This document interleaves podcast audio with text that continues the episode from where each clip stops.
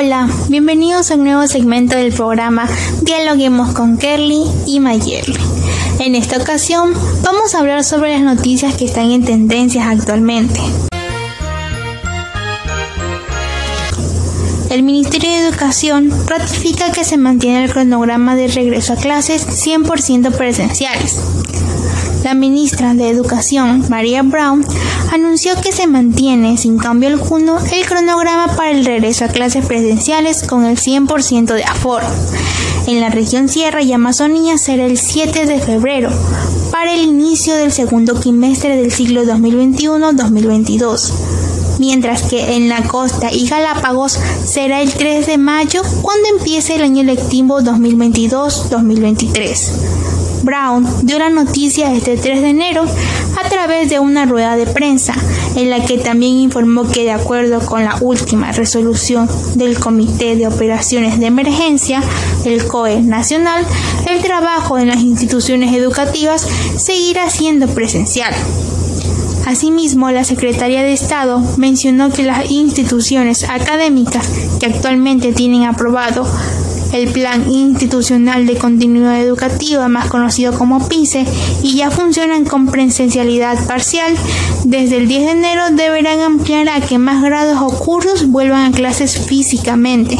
En cambio, en las entidades que no cuentan con el espacio mínimo requerido, que es de 2,25 metros cuadrados por persona, para cumplir con el distanciamiento social necesario, se podrán establecer dos grupos de trabajo, con un tiempo de asistencia presencial mínima de tres horas diarias durante los cinco días de la semana.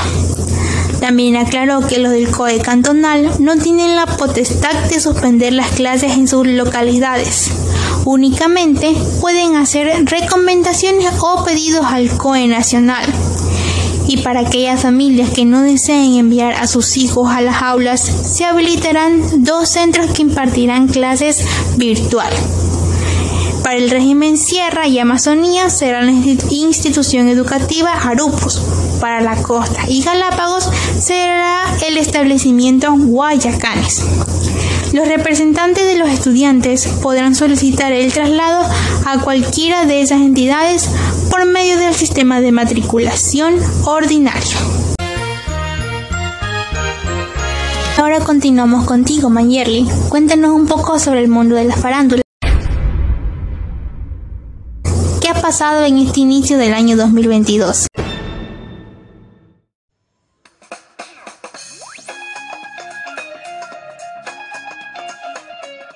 Les cuento amigos que hay rumores de que ya se está buscando el reemplazo de Alejandra Jaramillo, así que quédate y te contaremos quién sería la persona que ocuparía su puesto.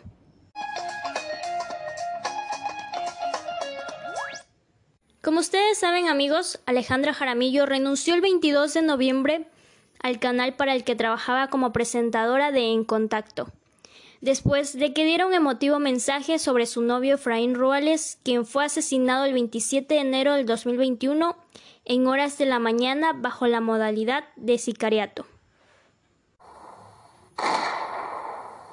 Alejandra Jaramillo quiso dejar muy en claro la razón por la que renunciaba del canal, y que así sus espectadores y seguidores no se quedaran con esa intriga. Esta noticia sobre su retiro de la televisión nacional sorprendió a propios y extraños. Ni sus propios compañeros sabían de su decisión hasta que lo dijo frente a las cámaras. Alejandra Jaramillo tiene 16 años trabajando para la televisión nacional y en los últimos cinco años se convirtió en el rostro más importante de la farándula criolla. Y como sabemos, la farándula y las redes sociales son su fuerte. En el 2017, Alejandra reveló que le encantaría hacer noticias, pero por lo pronto este sueño está en pausa. Sus amigos más cercanos creen que Alejandra tendría planes de mudanza para reencontrarse y tomar nuevos rumbos tanto personales como profesionales.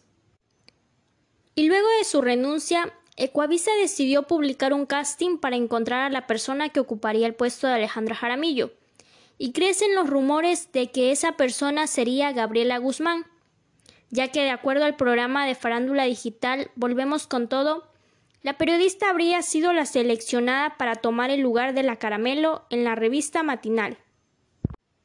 En las redes sociales se la conoce como Gaby Guzmán, Ella inició su carrera en la televisión en el 2003 y tiene mucha experiencia frente a las cámaras tras su paso por varios canales como Teleamazonas, RTS y Canal 1. En el programa de farándula Devolvemos con todo, le preguntaron si formaría parte del programa de En Contacto y estas fueron sus palabras. Me encanta ese tipo de formatos porque puedo hacer otras cosas e incluso uno se divierte más en ese tipo de programas. Sin embargo, su mensaje no nos confirma si realmente formará o no parte del programa. Muchas gracias por habernos escuchado el día de hoy en este episodio de Dialoguemos con Kerly y Mayerly.